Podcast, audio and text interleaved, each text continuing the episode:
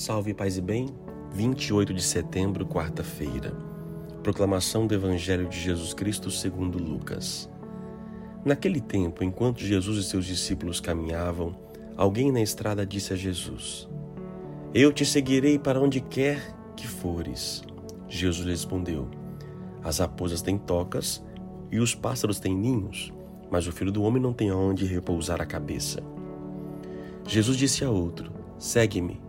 Este respondeu: Deixa-me primeiro enterrar o meu pai. Jesus respondeu: Deixa que os mortos enterrem os seus mortos, mas tu vai anunciar o reino de Deus. Um outro ainda lhe disse: Eu te seguirei, Senhor, mas deixa-me primeiro despedir-me dos meus familiares. Jesus, porém, respondeu-lhe: Quem põe a mão no arado e olha para trás, não está apto para o reino de Deus. Palavra da salvação. Hoje nós temos três personagens além de Jesus Cristo: dois que se colocam à disposição para segui-lo e um que é convidado por ele. O primeiro e o terceiro diz que seguirei, eu te seguirei para onde quer que você vá. Um, esse primeiro. E a resposta de Jesus Cristo é meio estranha. Olha, você, você quer ir para onde eu vou? Só que eu não tenho para onde ir. Eu não tenho casa, eu não tenho lugar, eu não tenho lugar fixo. Se você quer ir aonde eu vou, aonde eu for, então você tem que estar disposto a estar deslocado, ou seja, sem algo fixo. E o missionário é esse. É, ele está disponível. Eu sei que nem todo mundo, gente, tem essa possibilidade. Ao se constrói sua família, o seu lar e tudo mais, as suas, os seus próprios bens naturais, terrenos. A gente entende isso, mas alguns são chamados para algo mais é, sublime, vamos dizer, algo que seja total. Então, seja, se eu quero seguir como Cristo, ser como Ele, primeira atitude é de não ter nada meu. Eu, eu, eu não tenho nada meu, nada meu. E mesmo que eu tenha a minha família, é, não é, tenho consciência, não é o meu, é de Deus. É de Deus. Eu não posso parar em nada.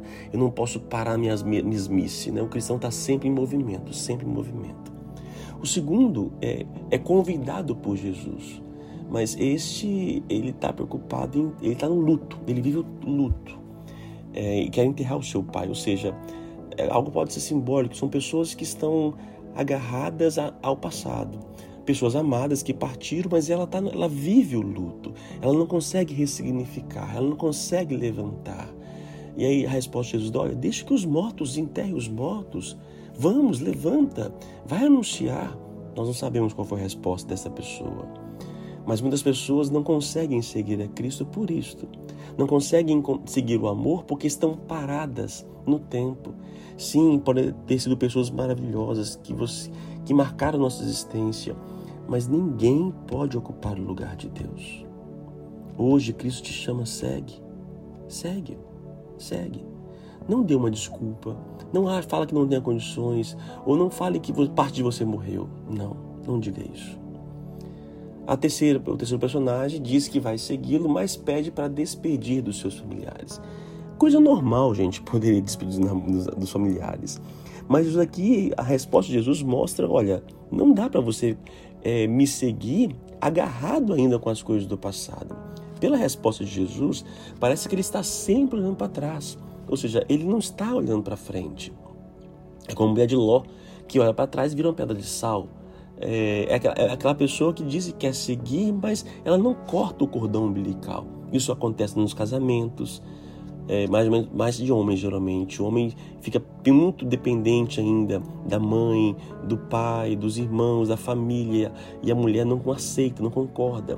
Então são pessoas que têm dificuldade de cortar esse cordão umbilical. E quem não corta esse cordão não pode ser o discípulo. Não é que você não possa despedir dos seus familiares, não pegue a palavra ao pé da letra, mas não deixar que esses laços de sangue sejam maiores do que o laço da fé. Porque o laço da fé deve ocupar o primeiro lugar. Oremos. Senhor Deus, primeiro nós os louvamos por ter nos chamado a vos seguir. Na nossa fraqueza, no nosso pecado, na nossa dependência, nas nossas seguranças, nossos apegos. Mas ainda assim, Senhor, nós queremos continuar a renovar esta graça de segui-lo. Porém, precisamos do teu Espírito sempre, da tua graça. Senhor, ajudai-me a me libertar de tudo aquilo que ainda me aprisiona neste mundo que me impede de seguir totalmente a vós. Me ajuda a ter um coração desprendido das minhas coisas, dos meus bens, para estar disponível a vós, a colocar a vosso serviço. Eu vos peço, Senhor Deus, tende paciência conosco, tende paciência para comigo. Eu quero sim, Senhor, ser o teu, o teu seguidor, mas sem a tua graça eu não consigo. Ajudai-nos. Que Deus te abençoe, o Pai, Filho e Espírito Santo. Amém. A palavra hoje é seguir. E aí, vamos seguir a Cristo?